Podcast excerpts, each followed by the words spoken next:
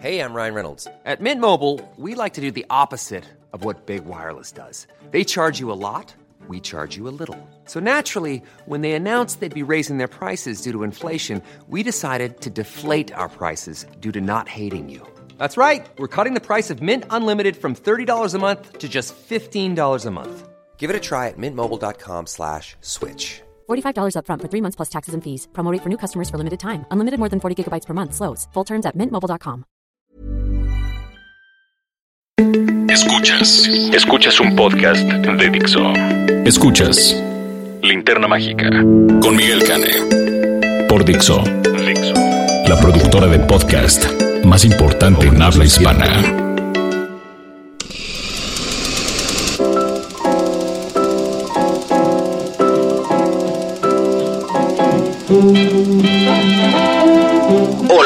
Bienvenidos a La Linterna Mágica, el podcast de cinéfilos para cinéfilos de Dixo. Estamos muy contentos de celebrar nuestra emisión número 75, se dice fácil pero pues son 75 podcasts donde hemos hablado prácticamente de todo. Y pues yo estoy muy contento de poderme sentar aquí con ustedes para hablarles pues no solamente de las nominaciones al Oscar que ya viene pronto sino también de algunos estrenos que vienen. Y Oye Fuentes también va a estar de manteles largos. Hablaremos de un clásico poco conocido de los años 70 y de una serie de televisión inglesa que ha estado teniendo mucho éxito a través de Netflix. Así es que quédense con nosotros y bienvenidos a La Linterna Mágica. Las noticias de la semana. Bien, pues bueno, vamos a abrir esta emisión 75 hablando de las nominaciones al Oscar que pues ya se hicieron públicas después de mucha especulación y por supuesto pues eh, Guillermo del Toro, el director mexicano al que sus amigos conocen como El Gordo. Eh, bueno, yo sí le puedo decir El Gordo porque en alguna ocasión lo entrevisté y me dijo que le podía decir El Gordo, pero bueno, además este, es muy jovial y tal, pero pues eh, no sé qué tan correcto sea decirle el gordo porque no somos cuates. Pero bueno, a, sus, a él sus amigos le dicen el gordo y Guillermo del Toro tiene 13 nominaciones al Oscar por su película La forma del agua. Eh, yo no sé si vaya a ganar mejor película. Creo que mejor película es probable que se lo lleve tres anuncios para un crimen y mejor director seguro sí se lo lleva. Mejor actriz eh, no creo que se lo vaya a llevar Sally Hawkins, aunque está maravillosa. Eh, creo que más bien ahí se van a decantar por Frances McDormand. Y mejor actor y mejor actor de reparto, pues yo espero que sea Richard Jenkins, que en su papel del vecino es sencillamente adorable. Pero who knows, podría ser Woody Harrelson también por tres anuncios para un crimen. Este, por lo demás, pues bueno, las ternas son muy, como muy ya esperadas, ¿no? Digamos que este año la caballada no estuvo flaca, pero sí estuvo muy pareja. Este, nuevamente tenemos aquí a Meryl Streep, otra vez recibiendo su nominación al Oscar por ser simplemente Meryl Streep, que dices, bueno, ¿por qué Meryl? O sea, no, no podrías tomarte unas vacaciones, Meryl. Digo, ya nada más falta que la nominen por Dios, no sé, si la nominaron por Into the Woods, la pueden nominar por cualquier cosa. Este está nominada por su interpretación de Kay Graham en The Post, eh, la película de Steven Spielberg. La verdad es que creo que es básicamente ya el acto reflejo de nominar a Meryl eh, por ser Meryl. Digo, la podría nominar por leer su lista del súper. Em, y creo que eso pues no estuvo del todo bien porque la verdad había otras actrices que ameritaban eh, nominaciones al Oscar eh, por sus trabajos este año en películas que quizás no tuvieron tanto reconocimiento. Por ejemplo, podría haber sido Nicole Kidman, que ha arrasado con todos los premios de televisión por Little Big Lies. personalmente yo creo que podía haber tenido un chance a la nominación al Oscar por su trabajo en The Killing of a Sacred Deer de Georgios Látimos o también podía haber sido Annette Bening o también podía haber sido Jessica Chastain o podría haber sido no lo sé, hay una enorme cantidad de, actrices que dieron enormes y estupendas actuaciones este año, pero pues sus películas fueron o más pequeñas o no tuvieron las campañas para ser consideradas eh, o, el financiamiento para ese tipo de campañas para ser consideradas. Pero bueno, Aquí tenemos a este a las cinco actrices, cinco actores que por supuesto ya sabemos que va a ser Gary Oldman. Gary Oldman es el Helen Mirren de este año. Recordarán ustedes hace una década cuando Helen Mirren hizo el papel de la reina Isabel II en The Queen de Stephen Frears, que por supuesto todo el mundo sabía que esa era la actuación femenina del año. La interpretación de Gary Oldman como Winston Churchill en Darkest Hour, la película de Joe Bright, es la interpretación masculina del año no hay vuelta de hoja. Eh, los muchachos de Get Out, pues Jordan Peele consiguió nominación al Oscar a Mejor Director y Daniel Jinkuya obtuvo su nominación a Mejor Actor lo cual está muy bien. Yo creo que eso es un premio y un reconocimiento más que suficiente, al igual que mejor película dentro de las 10 películas. Costura Invisible o Phantom Thread, la película de Paul Thomas Anderson, realmente fue la que sorprendió, no porque Daniel Day-Lewis haya recibido nominación al, al Oscar, era, era de esperarse, pero por ejemplo Leslie Manville recibe una nominación al Oscar como mejor actriz de reparto, cosa que a mí me da mucha alegría. Leslie Manville es una espléndida, espléndida actriz británica que no ha recibido eh, fuera de Inglaterra el reconocimiento que se merece. Y la película realmente es bellísima. Por otro lado, también, bueno, Coco lidera las nominaciones a mejor película animada y además también está nominada a mejor canción original, que yo creo que esos van a ser los premios que se va a llevar, que se va a llevar esa película. Eh, también Alexandre Desplat está nominado como mejor eh, banda sonora musical eh, para, o más bien por La forma del agua. Y Roger Dickens, que es probablemente uno de los mejores, sin lugar a dudas, directores de fotografía de la historia. Está nominado una vez más por Blade Runner 2049 y sinceramente creo que debería de ganar porque lo mejor que tuvo Blade Runner 2049 que fue una espléndida película y a la que siento que se le ninguneó un poco básicamente por el hecho de ser ciencia ficción y por ser una secuela, eh, creo que lo mejor que tiene es, aparte de que tiene un espléndido guion y una gran dirección de Denis Villeneuve, tiene una maravillosa fotografía por parte de Roger Dickens que hace algo extraordinario con el diseño de arte que se le presenta para crear esas tomas que son realmente memorables y que causan obsesión. Eh, por otro lado, quizás eh, las otras sorpresas es que Moodbound, la, esta película ambientada en la época de la Gran Depresión, eh, ha tenido algunos reconocimientos, entre ellos el de mejor directora de fotografía, que es la primera vez que una mujer está nominada a este premio. No había habido mujeres que fueran nominadas a dirección de fotografía antes. Y también eh, Mary J. Blige, que casi todos la conocemos como cantante, pues aquí está nominada al Oscar a Mejor Actriz de Reparto por esta película. Así que bueno, pues ahí lo tienen. Es un, un una caballada, como dije antes, bastante pareja. Eh, no sé si este año vuelva a haber protestas de Oscar So White, eh, porque sí hay suficiente variedad. Eh, no creo que Del Toro se lleve sus 13 Óscares. La verdad, no, no lo veo, no lo veo factible, pero definitivamente hay uno que sí ya está en sus manos y es el de mejor director. No creo que Paul Thomas Anderson le vaya a dar el revés eh, por costura invisible. No creo que este, que Greta Gerwig, que está llegando aquí, con su debut como directora, que es eh, Lady Bird, vaya tampoco a llegar. Yo creo que es más que, más que suficiente las nominaciones que tiene Lady Bird en categorías de mejor, eh, mejor actriz, mejor película, mejor directo y mejor dirección. Eh, francamente creo que si debió en caso de que se debiera eh, nominar a una directora, debió haberse nominado otra vez a Catherine Bigelow por Detroit, que me pareció una película mucho más sustancial que Lady Bird, que Lady Bird es una película muy bonita, ha causado sensación entre la chaviza, ahora sí que entre la chaviza, pero a mí francamente me parece que es como una especie de derivado de la otra película que había escrito Greta Gerwig y que había dirigido Noah Baumbach, que es Frances Ha, Es más, yo me he referido en ocasiones a Lady Bird como Frances Ha, The Catholic Girl School Years. Este, porque pues es digamos, un estudio interesante, interesantón, sobre la juventud, eh, sobre las chicas que crecen de una manera y desean encontrar el mundo, tal.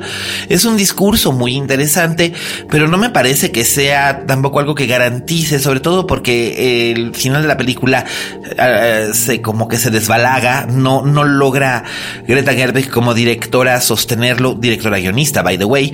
Entonces, no lo sé, Sharsha Ronan está muy bien en el papel principal titular y Lori Metcalf eh, haciendo de su madre está espectacular también pero eh, no lo sé por otro lado es interesante que haya una comedia eh, considerada en este caso y que sea una comedia dirigida por una mujer es todavía más interesante. Pero francamente yo sí me hubiera decantado por la Bigelow porque Detroit, que básicamente pasó ignorada, era una película mucho más interesante y mucho más sustancial. Pero bueno, eh, el Oscar finalmente es como... Eh, muy subjetivo y no está aquí para cumplir caprichitos ni para enderezar jorobados. Así que este, yo puedo tener mis propias ideas al respecto del Oscar. Sigo sintiendo que Yorgos Látimos fue criminalmente subestimado una vez más, pero esa es mi opinión. Y claro, por supuesto, todas las modernillas de la condesa están fascinadas porque la Chalemet, digo, eh, Timothée Chalemet está nominado a mejor actor por eh, Call Me By Your Name. Eh, básicamente yo solamente le daría un Oscar a Call Me By Your Name y ese sería para James Ivory, el legendario James Ivory de la Merchant Ivory, por su adaptación de la novela de Andrea Simán. Pero este Timothée Chalamet no es el mejor actor de este año. Call Me By Your Name no es la mejor película de este año. Luca Guadagnino es un espléndido director y el que esté nominado Insisto, es un premio ya en sí, pero come on, modernas, come on. Así que bueno, ¿qué les parece si ya comentadas estas bonitas nominaciones al Oscar, pasamos a hablar de nuestra reseña de la semana? La crítica de la semana.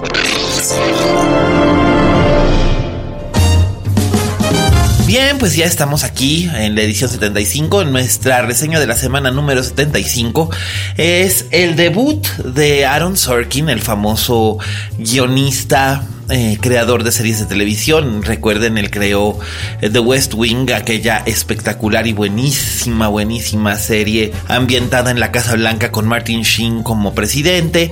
Eh, bueno, también creó Studio 60 on the Sunset Boulevard, que a mí me gustaba.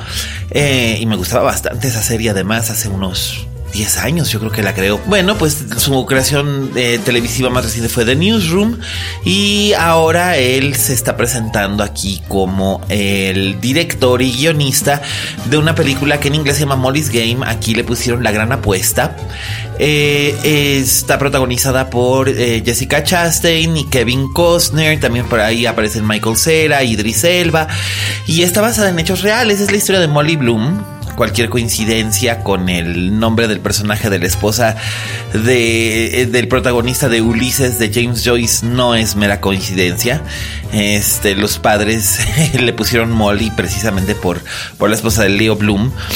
Eh, este personaje es interpretado por Jessica Chastain, que es eh, una joven que al principio de todo, de, su carrera y al principio de la película, era esquiadora semiprofesional, estaba preparándose para participar en los Juegos Olímpicos de Invierno de 2002, sufrió una fractura, entonces después de recuperarse decide que no quiere ser más esquiadora, el padre además, que es Kevin Costner, la presionaba muchísimo para ser una atleta profesional, eh, se retira del esquí, del esquí y eh, se traslada a Los Ángeles, donde primero pues eh, piensa en estudiar derecho, después decide no hacerlo y acaba trabajando como camarera en un club.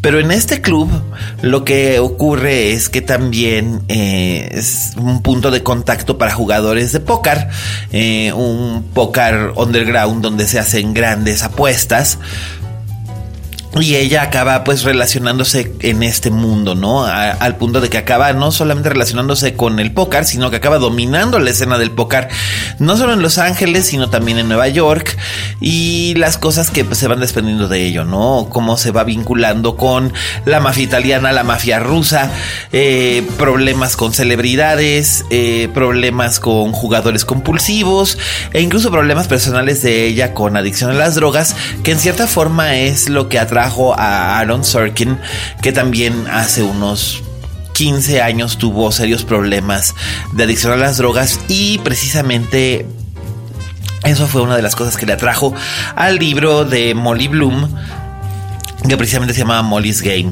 Y bueno, pues aquí llega a México esta película con una espléndida actuación de Jessica Chastain. La película a mí no me disgustó, me pareció interesante. El problema que tiene es que es larga como la cuaresma, dura 140 minutos. Entonces vayan preparados eh, porque hay momentos en los que sí se siente lo larga que es. Hay otros momentos en los que no, en los que de repente entra la adrenalina y sí nos involucramos en este, en este, digamos ahora sí que juego. Pero hay otros momentos en los que nos saca de él y sentimos como que el ritmo se pierde. Y eso, eso es algo que me sorprende porque Sorkin es alguien que está muy consciente del ritmo. Recordemos su espléndido guion, por ejemplo, para la red social, ¿no? Que también era larguísima, pero no se sentía tan pesada. Y aquí sí hay momentillos en los que como que da bandazos. No obstante, la actuación principal de Jessica Chastain lo saca todo adelante y bien. Y como su padre, eh, Kevin Costner, eh, aunque tiene una participación más limitada, está muy, muy, muy, muy bien. La química entre Jessica Chastain e Idris Elba, que hace de su abogado defensor cuando ella cae en problemas, es espléndida. Entonces, creo que esas cosas funcionan para hacer que la película no esté exenta de interés, pero la verdad creo que Aaron Sorkin se sirvió un pedazo de pastel demasiado grande como para poder comérselo y ese es el ese es el punto con esta película, así que bueno, van prevenidos, es una película larga, es una película un poco pesada, se habló mucho de que tal vez podría obtener su eh, una nominación al Oscar, pero pues ya vimos que, que no eh, Jessica Chastain, pero no importa. Eh, ella sigue demostrando que es una de las mejores actrices de su generación y la verdad es solamente por ella que vale mucho la pena ver esta película. Así que bueno, pues esa es nuestra recomendación de la semana o nuestra reseña de la semana. Y ahora voy a pasar los micrófonos a nuestro amigo Raúl Fuentes, el crítico de cine más chévere de Jalisco y anexas, que nos va a hablar de una película que sí tiene nominaciones al Oscar, como ya pudimos ver, este, que además realmente eh, ofrece un panorama muy distinto de un tema que es muy, muy de, de titulares de hoy. Y me refiero, por supuesto, a tres, a tres anuncios para un crimen o Three Billboards Outside Ebbing, eh, Missouri. Eh, el director es Martin McDonough. Eh, está protagonizada por, también escribió el guion, está protagonizada por Frances McDormand y Woody Harrelson. Y aquí Raúl Fuentes nos va a dar su reseña al respecto. Adelante, Fuentes. Oye, Fuentes. Hola, ¿qué tal? Esto es Oye Fuentes, el espacio que Miguel Cane me brinda en la linterna mágica. Yo soy Raúl Fuentes y a mí me encuentras en Twitter y en Instagram como arroba Oye Fuentes. Oigan, pues a mí me tocó platicarles de una película que me gustó muchísimo. Es una película que se llama Three Billboards Outside Ebbing, Missouri, o como le pusieron en México es Tres Anuncios eh, por un crimen, Tres Anuncios por un crimen. Una película dirigida por, escrita y dirigida por Martin McDonagh y protagonizada por Frances McDormand. Es una película que yo tenía muchísimas ganas de ver. Eh, sobre todo por el nombre, el nombre de la película larguísimo me, intrigaba muchísimo. Y ahora que ya la pude ver, la verdad es que no tengo más que palabras de elogio. Eh, salí entusiasmadísimo de ver una, una película tan, tan buena. ¿Y de qué se trata? Bueno, pues eh, esta película nos cuenta la historia de Mildred, es una mujer que acaba de perder a su hija a su hija. Ella fue víctima de, violación y un asesinato posterior. Y bueno, lo que hace ella básicamente, Mildred, es pagar con su dinero, pues por los tres espectaculares que están a las afueras de este pueblito de Ebbing, Missouri, básicamente pidiéndole justicia al jefe de la policía, que es interpretado por Woody Harrelson. Eh, lo que hace es pedirle, hace presión para que este este señor eh, pues ya resuelve el asesinato de su hija que pues obviamente no, no la deja no la deja en paz.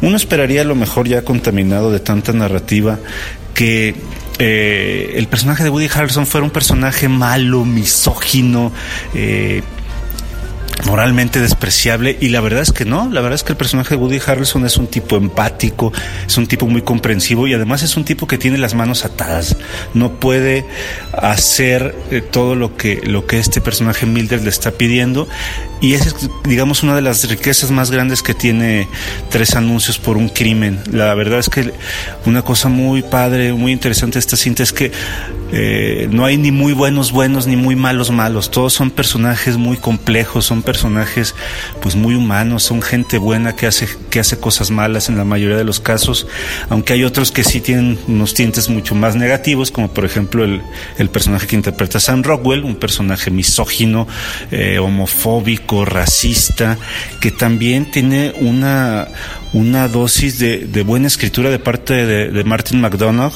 eh, que a mí me parece que es una de las grandes, grandes fortalezas de esta cinta, al grado que yo creo, y aquí me voy a aventurar a, a predecir, a lo mejor no tanto, porque bueno, pues ya ganó el Globo de Oro a Mejor Película Dramática, pero pues este es mi gallo, la verdad es que este es mi gallo para que gane el Oscar a Mejor Filme del 2017, eh, de las nueve nominadas. Pues creo que sí, o sea, podría tener la competencia a lo mejor evidentemente de la forma del agua de Guillermo del Toro, eh, pero de ahí en más, pues no sé, digo, no he visto aún The Post, no he visto tampoco El Hilo Fantasma de Paul Thomas Anderson, pero por todo el voz que trae, por este Globo de Oro que ganó, por el hecho de que Frances McDormand y Sam Rockwell ganaron eh, los Globos de Oro Mejor Actriz y Mejor Actor de Reparto respectivamente, pues creo que para mí se me era raro que no, que no ganara el Oscar a Mejor Película. De veras me parece una opción muy recomendable, es una, es una película trágica, pero con una dosis de humor negro que, que, a lo mejor te recordará, pues evidentemente a los hermanos Cohen, no únicamente por el hecho de que Frances McDormand sea la protagonista, y me parece que es una, pues tal vez la mejor cinta de Martin McDonagh, a lo mejor él lo ubicas porque es apenas su tercera película, él dirigió la película En Brujas y la película de los siete psicópatas. Si no has visto En Brujas, pues está, está en Netflix, la, la puedes ver y es una gran recomendación. Entonces, pues es eso. Eh, de veras me parece que esta es una película maravillosa, muy bien escrita, muy bien actuada, eh, con una gran dirección. Por ahí lamento un poco que este director no esté nominado entre los cinco mejores para mejor realizador en los Oscars, pero creo que eso ayudaría a que la cinta se quede con el máximo premio pues ya veremos en el 4 de marzo cuando sean los Óscares. Entonces, si tú ya la viste, pues te invito a que la comentemos. Eh, si te gustó, si no te gustó, yo estoy en redes sociales, en Twitter y en Instagram, como arroba oyefuentes. Te agradezco tu atención y nos escuchamos la próxima semana. Hasta luego. Escuchas. Escuchas. Linterna Mágica. Fixo. Bien, bueno, este, pues muchísimas gracias, Raulito. Ya saben ustedes, Raúl Fuentes, arroba Oye Fuentes. Eh, él está en Guadalajara, pero lee todos los tweets que le mandan con el hashtag Linterna Mágica dirigidos a él. Eh, lo pueden encontrar también en Instagram como Oye Fuentes y podrán conocer su maravillosa colección de Funcos que hace palidecer a la mía. Este, y bueno, sigue pareciéndome que Raúl Fuentes es un espléndido, espléndido comentarista de cine que merece toda nuestra atención. Y ahora ¿qué les parece si pasamos a nuestra recomendación doméstica? Recomendaciones domésticas.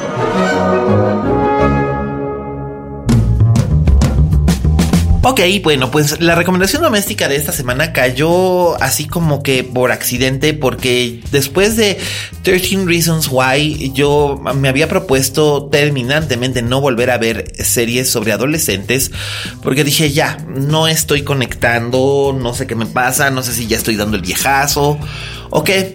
Eh, 13 Reasons Why, eh, al final de cuentas, aunque sí me pareció que era sumamente adictiva, eh, viste en retrospecto me parece pedante, pero bueno, ese soy yo. Aparte de que me molestó mucho la ligereza con la que aborda el tema del suicidio, pero también, repito, ese soy yo. En fin, el caso es que uno de mis sobrinos me recomendó muchísimo esta serie. Mi sobrino Patricio, que tiene casi 15 años, estaba fascinado con ella y por supuesto me mandó la recomendación de The End of the Fucking World. Eh, no sé cómo lo podría traducir al español, pero podría ser así como El fin del pinche mundo. Eh, que es una serie inglesa que se hizo en Channel 4 y que es distribuida internacionalmente por Netflix, eh, que se trata acerca de dos adolescentes rebeldes que se escapan de su casa y viven una aventura pero son dos adolescentes que están como que en dos puntos muy distintos del espectro psicológico y emocional de la realidad. Por un lado, el chico está convencido de que quiere ser un psicópata asesino y entonces eh, trata de ser un psicópata asesino, pero la verdad es que no tiene la estamina para ser un psicópata asesino, o al menos eso es lo que él cree, porque se aburre muy rápido de torturar o matar animales y se supone que eso es lo que hacen los psicópatas asesinos en su juventud. Así que decide dar el siguiente paso que es matar a un ser humano y decide matar a una joven que es su compañera de estudios. Por otro lado, esta joven decide que quiere escaparse de su casa y escaparse con él. Eh, pero ella no sospecha que él tiene estas intenciones de matarla que finalmente van a cambiar. Eh, y los dos se dedican a vivir una serie de aventuras sumamente extrañas esta es una comedia sumamente negra, muy, muy negra, muy ácida, un poco amarga, algo violenta, pero no deja de ser sumamente interesante. La verdad es que al principio yo me saqué de onda de que la estén viendo adolescentes porque pensé que la temática era muy gruesa. Pero luego me di cuenta que debajo de esa gruesura existe realmente una historia que vale la pena contarse y que curiosamente es una historia acerca de emociones más que sobre violencia. Entonces es algo que vale la pena acercarse a ver. Sería como una especie de mezcla entre, no lo sé, eh, estas películas como de adolescentes mezcladas con con elementos más oscuros, como si alguien, eh, no lo sé, como si el director de Kill List hubiera hecho este, este trabajo, pero no lo sé, la serie me gustó, son solo siete episodios, no sé si va a haber segunda temporada o no, por supuesto todo el mundo la está pidiendo, pero habrá que ver. Y por lo pronto me pareció algo de lo más interesante que me he encontrado en Netflix en épocas recientes, sobre todo porque últimamente han estado saliendo cosas que dices, ah", como por ejemplo la cuarta temporada de Gracie Frankie, que se ha ido desplomando y desplomando y desplomando. Y la verdad es que me da mucha pena ver a Jane Fonda y a Lily Tomlin. Eh, cayendo y cayendo y cayendo y cayendo y cayendo. Eh, es un sitcom que ya no es gracioso. Eh, era difícilmente gracioso en su primera temporada, pero una vez que se gastó la premisa de que los maridos las abandonan para casarse entre ellos y ellas tienen que aprender a vivir juntas, eh, lo demás se ha vuelto como folletinesco y y panfletario acerca de, oh, es que las personas mayores, bla, bla, bla, bla, bla, como dice el Drácula de Hotel Transilvania. Y la verdad es que la cuarta temporada de Crazy Frankie no me gustó nada, así que esa no la puedo recomendar, pero sí les recomiendo The End of the Fucking World. Así es que pues lleguenle, disfrútenla y coméntenme. Mándenme sus, sus tweets con el hashtag eh, Linterna Mágica y hablemos acerca de The End of the Fucking World. ¿Y qué les parece si ahora pasamos al postre de este podcast? El, clásico, de la, semana.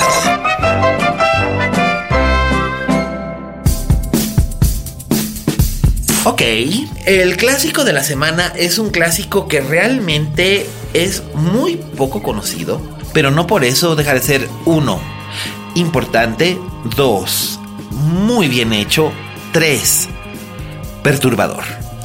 Eh, supongo que si yo menciono el nombre de Alan J. Pakula, eh, algunos cinéfilos lo, lo, reubicarán o lo recordarán como A, el productor de Matar a un ruiseñor, que hizo al lado del que fue su socio muchos años, Robert Mulligan, O B, el director de La decisión de Sofía, aquella película en la que Santa Meryl se ponía a llorar en acento polaco y tenía que elegir eh, a cuál de sus hijos se entregaba a los hornos de Hitler. Eh, no les voy a decir cuál porque pues en eso consiste La decisión de Sofía y mejor vean la película porque es de esas películas que uno tiene que ver al menos una vez en la vida aunque luego no quiera volverla a ver jamás. Eh, pero Pacula no solamente hizo esto, hizo muchas otras cosas interesantes. Y entre ellas tiene una trilogía de películas eh, que se conoce como la trilogía de la paranoia de Pacula. Ya habíamos hablado aquí de Clut, ya habíamos hablado aquí de todos los hombres del presidente, pero no habíamos hablado de la película que va justo en medio de esta trilogía que es una película que a mí en lo personal me gusta muchísimo y que se llama El último testigo, The Parallax View, con Warren Beatty, eh, Paula Prentice, William Daniels, Hume Cronin y un extraordinario elenco de actores estadounidenses, básicamente de extracción teatral, como Kenneth Mars, que eh, participan en esta película y le dan un cariz de tal naturalidad que la gente no se puede imaginar en lo efectivo que resultan eh, hasta que la ven. La película, eh, que se filmó en 1973 y se estrenó en el verano de 1974, trata acerca de lo siguiente. Un periodista eh, que se llama Joseph Frady está en Seattle para asistir a un evento de 4 de julio en el que se encuentra presente un precandidato a la presidencia que es independiente, no es demócrata, no es republicano, pero cuenta con todas las simpatías a nivel popular y las encuestas lo favorecen. Entonces, eh, Joseph Frady, que es Warren Beatty, junto con otros periodistas, entre ellos eh, Lee Carter, que es eh, una exnovia suya, que es Paula Prentice, y otras personas eh, asisten a lo que se llama el Space Needle, que es la construcción más elevada de Seattle, para presenciar este, este evento, este discurso, y durante este discurso el candidato es asesinado. Pasan tres años, y Joseph Frey de repente se encuentra con que Lee Carter lo está buscando muy insistentemente. La última vez que él y Lee Carter tuvieron una conversación fue muy desagradable el final, no tienen contacto y de repente ella lo busca y lo busca y lo busca. Él ya no está en Seattle, ahora se encuentra en Oregón y ella viaja hasta Oregón para encontrarse con él, para decirle que teme por su vida, que teme que alguien la quiere matar. Él no entiende muy bien a qué se refiere ella y ella le explica que son seis personas de las ocho personas que vieron que presenciaron el asesinato del candidato en Seattle, todos han muerto en accidentes o por enfermedades repentinas, infartos, embolias, eh, accidentes de coche, un incendio, y ella está convencida de que todas estas muertes están relacionadas porque todos lo que tienen en común es que estaban ahí en el momento del magnicidio. Eh, por supuesto, él no la toma en cuenta, cree que ella está perdiendo la razón o que está borracha. Ella desesperada trata de convencerlo, él no le cree, ella se va y después él empieza a creerle. El caso es que Joseph Frady se va involucrando cada vez más y más de un modo más obsesivo en esta historia en la que quiere descubrir quiénes están detrás de estos asesinatos políticos y quiénes estuvieron eliminando a los testigos. Eh, esto lo va a llevar a exponer su vida en más de una ocasión y a descubrir la existencia de una corporación llamada la Corporación Parallax, que se dedica al entrenamiento de personal de seguridad para esta clase de eventos. Pero ¿de dónde surgieron? ¿Quién los financia? Eh, ¿Qué relación pueden tener con los homicidios? ¿Están detrás de ellos de los homicidios? Todo esto es lo que el personaje de Warren Beatty va a ir descubriendo. Y la verdad es que no podemos resistir irnos metiendo cada vez más y más y más con él en este laberinto que nos va, en el que nos va guiando y finalmente el resultado es demoledor. Eh, la película es muy famosa porque hay también una secuencia de entrenamiento psicológico que eh, la pueden ustedes ver incluso en YouTube. Eh, si, da, si, ponen Parallax Recruitment, sale ahí el fragmento de la película. Eh, que está hecho precisamente como una especie de condicionamiento y es un gran, gran trabajo de, edición. Eh, Pacula dirige esta película que trata precisamente acerca de la paranoia. Alguien me quiere matar, alguien me está persiguiendo, alguien quiere hacerme daño y yo no sé quién es. Eh, con mano muy firme, el suspenso se puede sentir prácticamente desde los primeros cinco minutos y no ceja. La película además es corta, la película dura exactamente 90 minutos y en, en esos 90 minutos eh, nos lleva en un recorrido como de montaña rusa y cuando creemos que todo ya está resuelto o que ya sabemos qué es lo que está ocurriendo, nos da una vuelta de tuerca. Eh, la verdad, la, la, la película es espléndida es muy, muy, muy, muy brillante, eh, muy atmosférica, eh, tiene unas actuaciones logradísimas, especialmente por parte de Warren Beatty, que estaba tratando de sacudirse esta imagen que tenía de galán guapo y crear personajes más sustanciales. Ya lo había logrado unos años antes con Bonnie and Clyde, pero después había vuelto a recaer en una especie como de letargo y decide jugársela con, con, esta película. Y la verdad es que es un trabajo sumamente interesante porque el personaje de Joseph Frady no es específicamente alguien que nos caiga bien, no es un tipo amable, no es un tipo agradable, pero nos vamos involucrando en su en su búsqueda y, y es, es algo que resulta a la postre irresistible de, ver. Eh, además, esta película pertenece a esa época, mediados de los 70, en los que se hacían películas que eran complejas, que eran más adultas, que trataban de temas más oscuros, donde veíamos a verdaderas estrellas como Dustin Hoffman en Marathon Man, o Robert Redford en Los Tres Días del Cóndor, o, insisto, Warren Beatty en El último testigo, que se van involucrando en estas tramas de, intriga, de suspenso, de espionaje, de persecución, de paranoia. Y el resultado es realmente, este, es realmente fascinante. Así que, pues, esa es nuestro clásico, nuestro clásico de la semana y pues yo lo recomiendo mucho. Está disponible en DVD, también está disponible en algunas plataformas digitales. Yo les recomiendo que lo busquen, eh, que lo vean y que se den una idea de esta visión del mundo que antes que antes existía y que hemos ido perdiendo y que creo que deberíamos de recuperar un poco, eh, al menos en una cuestión de cine que no es solamente entretenimiento, sino también que nos lleva a cuestionarnos cosas. Y bueno, con eso hemos terminado nuestra eh, edición 75 de La Linterna Mágica. Como siempre es un placer estar con ustedes.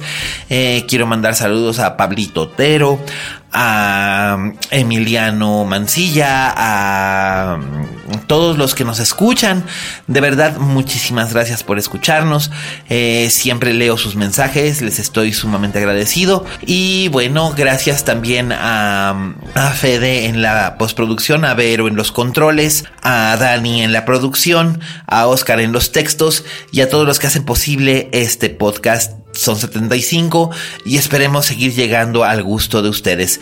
Y bueno, ya saben, eh, búsquenos, recomiéndenos, si quieren convertir a alguien a la cinefilia, pasen del link de los primeros, de los primeros podcasts y a ver si le, si le van llegando.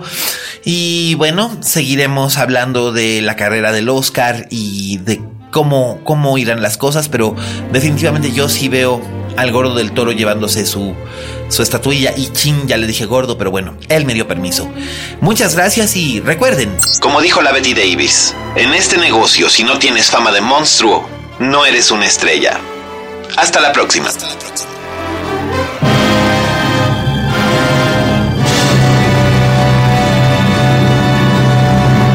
Dixo presentó Linterna Mágica con Miguel Cane.